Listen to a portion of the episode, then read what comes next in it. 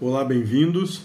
Hoje o nosso verbete é Fórmula para Amar. E foi feita a seguinte pergunta para o pai Joaquim de Aruanda: Existe uma fórmula para aprender a amar ou vamos ter que bater várias vezes a cabeça? E a resposta dele é a seguinte: O que você acha que é amar? Amor é amor. O ser humano não sabe o que é amar. Às vezes você está desrespeitando, não está dando atenção, mas está amando. Então tem que se libertar de todas as ideias, definições do que é amor. Ama-se amando-se. Os espíritos, quando recebem amor, dão vazão ao amor, até que as coisas que vocês acham ruim são amor de Deus. Você está sempre amando, mesmo que rotule o contrário. Bom, e aqui cabe uma explicação. Dentro de todo o compêndio dessa proposta ecumênica universalista, né, espiritualista, né, sempre foi, nos, no, sempre foi nos, nos arremetido, nos, nos, nos trazido, e a proposta é justamente essa, de que Deus é tudo, tudo é Deus e Deus é amor. Então tudo é amor. Então cada manifestação, cada coisa que acontece, cada cada cada tudo que existe, o algo que existe, sendo esse algo algo material ou algo subjetivo, é amor. Porque só existe amor. Deus é amor. É, e no, o, que, o que a gente tem que compreender é que esse amor ele pode ser, ele pode ser categorizado de duas formas.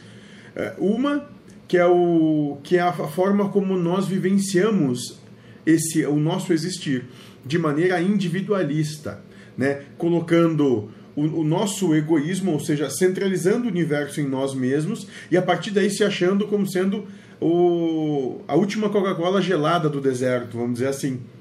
Né? Então esse é um amor individualista, egoísta, soberbo, né? baseado em posses, paixões e desejos.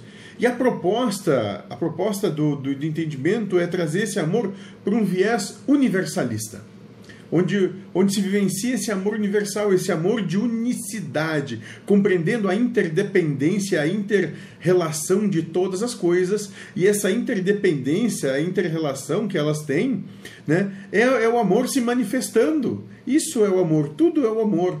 Né? Então, muitas vezes, é aquela, sei lá, aquela, aquela olhada estranha que o, sua mãe dá para você é amor né? É, ou aquela vez que, que a sua mãe vem e te dá um abraço, é amor, e assim vai. Então, a questão é que nós adjetivamos, nós nós, nós acreditamos serem compre, compreendedores do bom e do mal, do certo e errado, do justo e do injusto, né? Sendo que esse amor, ele é, ele, é, ele não é, ele não é polarizado.